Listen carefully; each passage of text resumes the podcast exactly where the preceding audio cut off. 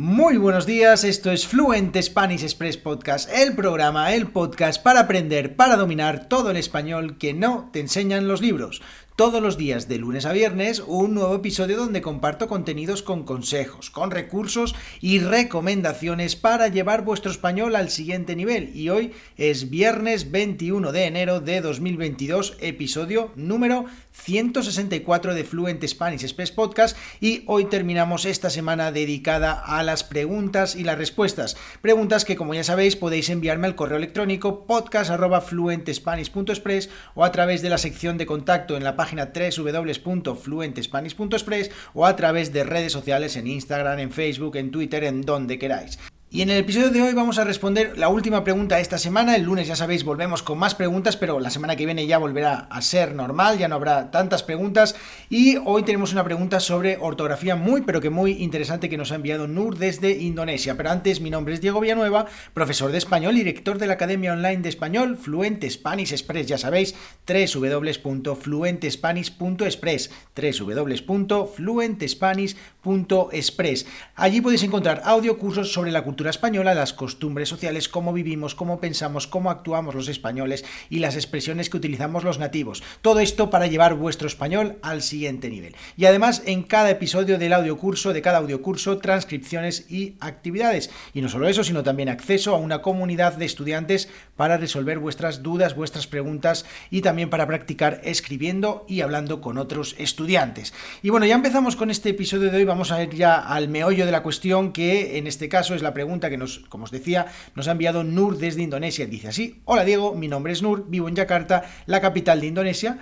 Te escribo porque tengo un problema con mi español. Venga, vamos a ver. No tengo mucha práctica escribiendo y tengo muchos problemas con la ortografía. Siempre confundo haber, escrito con la preposición a y el verbo ver, haber, esa estructura, y haber con h, el verbo auxiliar haber.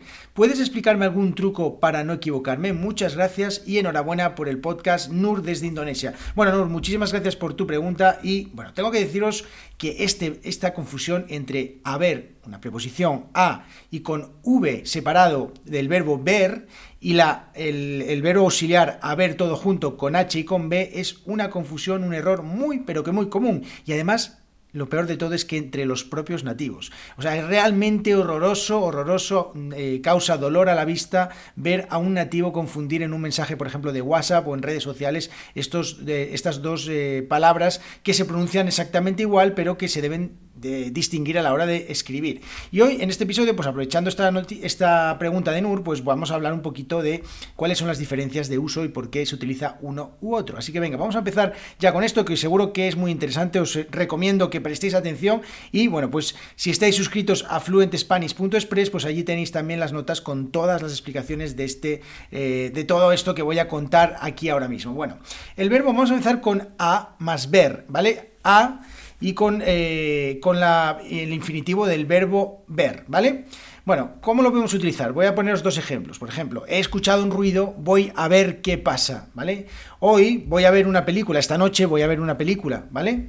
Bien, se utiliza como una expresión fija y tiene algunos eh, distintos valores y usos. Por ejemplo, en tono interrogativo, cuando hacemos una pregunta, pues se, utiliza para solicitar que eh, la persona con la que estamos hablando nos deje ver algo, nos deje comprobar algo. Por ejemplo, imaginaos, me dice una persona, mira lo que dice esta publicación en Instagram, y yo digo, a ver, para que me la muestre, ¿vale? Para, que me, para poder comprobar qué dice esa publicación en Instagram. Mira lo que dice esta publicación en Instagram. A ver, Bien, también sirve para, eh, eh, para expresar expectación o interés por algo. O sea que, bueno, pues normalmente es como una interrogativa indirecta, ¿no? Por ejemplo, imaginaos, a ver cuándo se acaba esta pandemia, ¿vale? A ver cuándo se acaba esta pandemia, expectación, interés por algo, por saber algo, ¿cuándo? A ver cuándo se acaba esta pandemia, ¿vale? Sería lo mismo que hacer una pregunta de cuándo se terminará esta pandemia. Bueno, pues a ver cuándo se termina esta pandemia.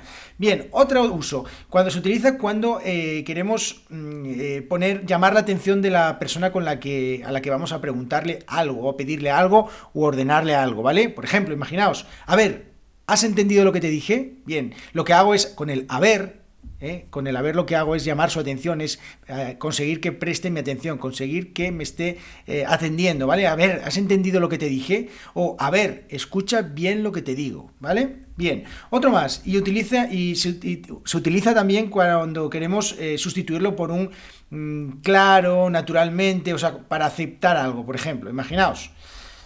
Imaginaos que una persona me pregunta, bueno, pero al final vais a comprar una nueva casa y yo digo, bueno, a ver, o sea, como afirmando, ¿no? Como claro, sí, ¿no? Si no lo hacemos ahora, los precios subirán mucho, por ejemplo. Pero al final, pero al final vais a comprar una casa. Sí, a ver, si no lo hacemos ahora, los precios subirán mucho, ¿vale?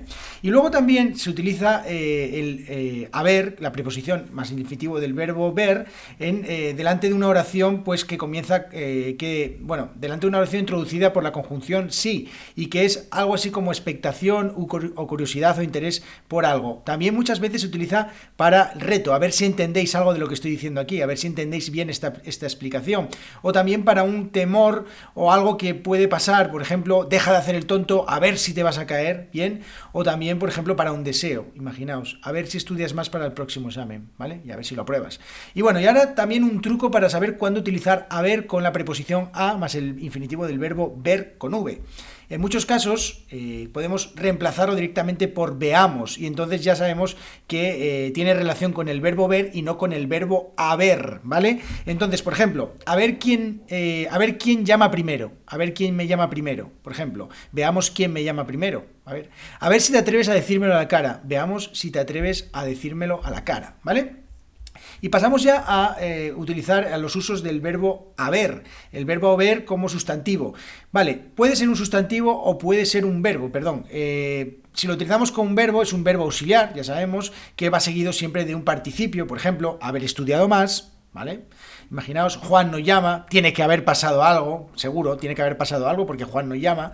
Entonces utilizamos como verbo auxiliar más el participio, en este caso de estudiar, estudiado, y de pasar, pasado. Tiene que haber pasado algo. También se emplea como, eh, como infinitivo del verbo impersonal, que denota, pues, o que sirve para hablar de la presencia o la existencia de algo, de un sustantivo que lo acompaña. Por ejemplo, parece haber muchas personas interesadas en el trabajo, Impersonal. Parece haber muchas personas interesadas en el trabajo. O tiene que haber mucho dinero en ese banco. ¿eh? En ese banco tiene que haber mucho dinero.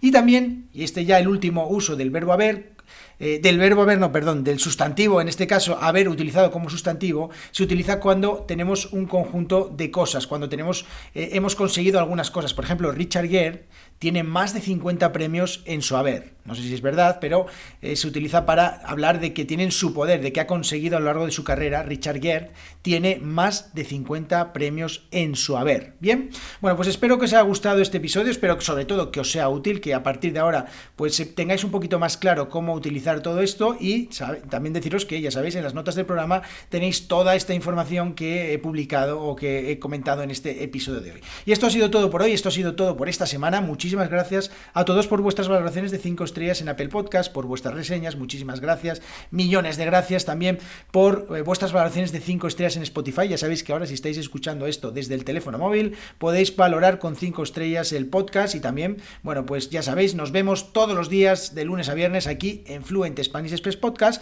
y si queréis aprender todo el español que nos enseñan los libros en www.fluentespanish.express. Que tengáis un fin de semana espectacular.